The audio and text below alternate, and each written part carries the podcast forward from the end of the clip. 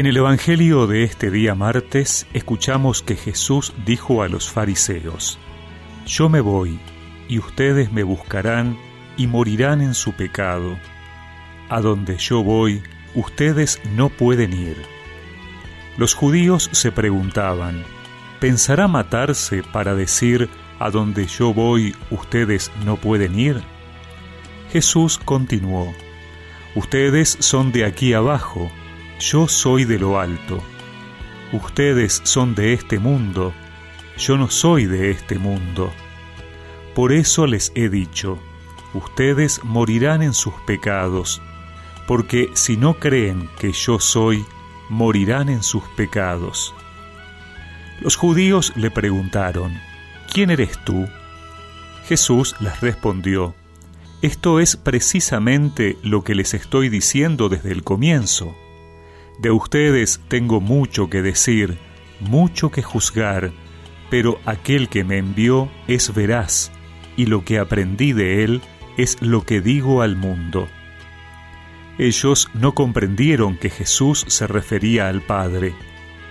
Después les dijo, Cuando ustedes hayan levantado en alto al Hijo del Hombre, entonces sabrán que yo soy, y que no hago nada por mí mismo, sino que digo lo que el Padre me enseñó.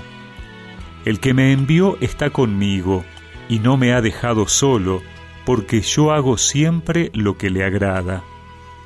Mientras hablaba así, muchos creyeron en él.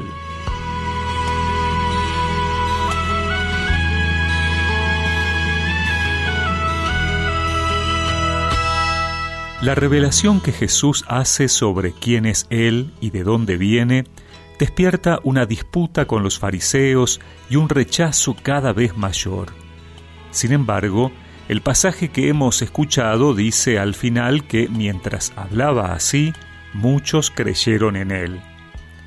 La fe en Jesús no parte de un convencimiento racional sobre argumentos teológicos, aunque ellos son importantes para profundizarla, sino que parte de una actitud respecto a su palabra, creerle o no.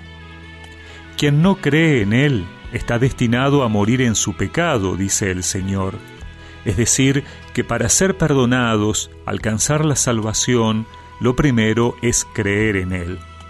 Y esto significa creer que Él es el enviado y por lo tanto que lo que nos dice viene del Padre. Esto que podemos comprender intelectualmente sin embargo, debemos pasarlo siempre por el corazón. Y allí es donde podemos preguntarnos en este tiempo de cuaresma, ¿quién es Jesús realmente para mí? ¿Cómo recibo sus palabras, sus enseñanzas? Porque creer o no que Él es Dios significa aceptarlo o rechazarlo al aceptar o no su palabra.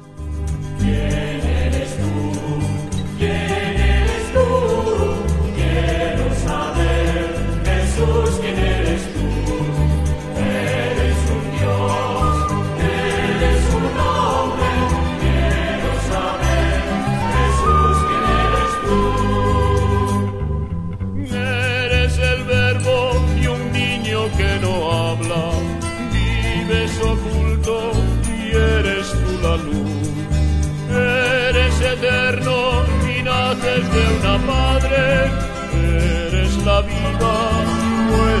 la cruz.